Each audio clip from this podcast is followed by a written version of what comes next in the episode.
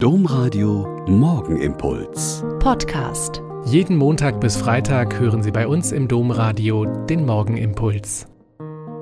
Mit Schwester Katharina, ich bin Olper Franziskanerin und ich bete mit Ihnen in dieser Fastenzeit immer von Montag bis Freitag den Morgenimpuls.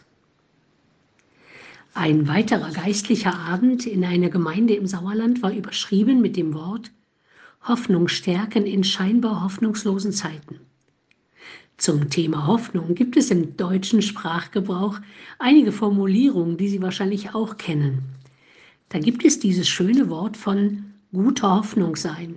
Dieses alte, nicht mehr gebräuchliche, aber sehr schöne Bezeichnung für eine Frau, die schwanger ist. Du bist ein hoffnungsloser Fall, ist eher eine Beschreibung für jemanden, wo schon vieles versucht worden ist, aber irgendwie nichts fruchtet.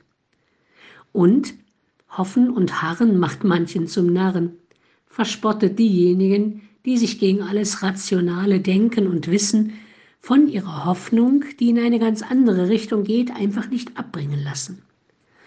Etwas, das mich in sehr jungen Jahren zu wirklichem Erkennen gebracht hat, war eine Debatte in meinem Fachschulstudium Krankenpfleger an einer staatlichen Einrichtung zu tiefen sozialistischen Zeiten.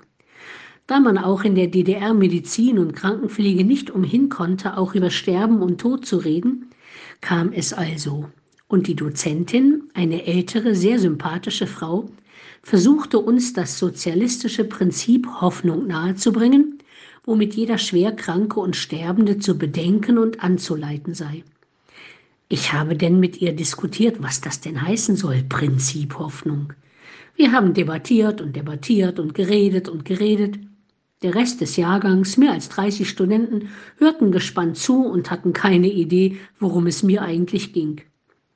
Erst in dieser Debatte habe ich selbst begriffen, dass ohne den Glauben an ein Leben nach dem Tod eine Hoffnung vor dem Tod sinnlos ist. Worauf soll ich hoffen, außer vielleicht noch darauf, kurzfristige Ziele zu erreichen? Die Hochzeit der Tochter, einen runden Geburtstag, die Geburt eines Enkelkindes.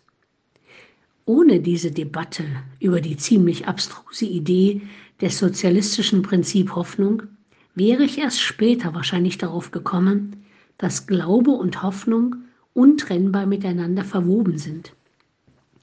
Unsere Lesung heute aus dem ersten Buch der Könige ist ein wunderbares Beispiel für diesen Glauben und diese Hoffnung an den Gott, dem das Volk Israel gehört.